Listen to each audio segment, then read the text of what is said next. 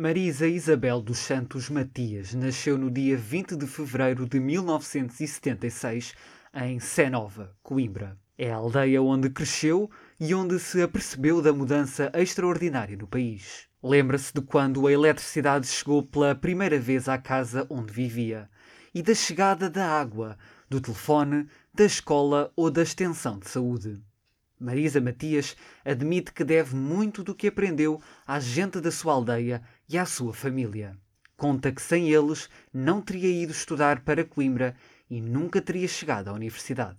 Durante todo o seu percurso académico foi trabalhadora estudante, fez limpezas, serviu à mesa em bares e cafés e foi secretária na revista crítica de Ciências Sociais, ligada ao Centro de Estudos Sociais, onde viria a tornar-se investigadora em 2004. Licenciou-se e doutorou-se em Sociologia pela Faculdade de Economia da Universidade de Coimbra.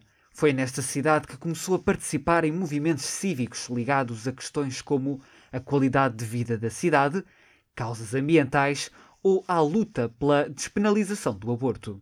Em 2004, aderiu ao Bloco de Esquerda. E, portanto, é obviamente um projeto de esquerda, sabemos disso, um, mas, mas que eu acho que é, obviamente sou suspeita para dizer isso, mas acho o projeto político, político-partidário mais completo que temos em Portugal. Em 2009, tornou-se deputada do Parlamento Europeu pelo Bloco de Esquerda, cargo que assume até hoje. Quando se candidatou, sabia que já não ia encontrar a Europa, que em tempos nos apresentaram como um projeto democrático e solidário, diz na sua biografia de candidata à presidência. Enquanto eurodeputada, diz ter assistido a cenários trágicos relativamente aos refugiados e à violação dos direitos humanos, uma das maiores preocupações da candidata. Considera-se orgulhosa por ter trabalhado no sentido de fazer a diferença na vida das pessoas.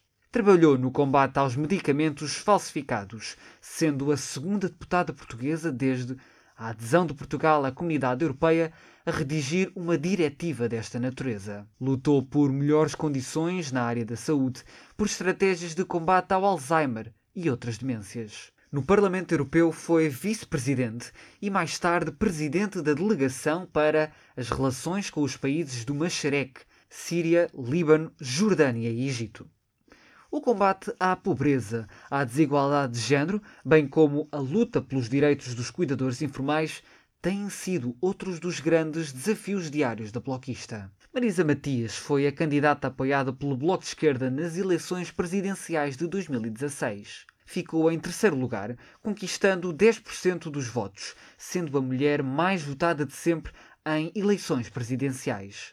Atualmente candidata-se às eleições presidenciais portuguesas de 2021. Um dos principais focos da sua candidatura é salvar o Serviço Nacional de Saúde. O Serviço Nacional de Saúde salva vidas todos os dias. Um serviço público de saúde capaz de dar resposta é um bem essencial. Perguntem a quem vive em países onde esse serviço não existe, seja um país pobre ou um país rico, como os Estados Unidos da América. De acordo com a sondagem da TV Observador Pitagórica, Marisa soma 4% das intenções de voto. A candidata já veio desvalorizar as sondagens para estas presidenciais.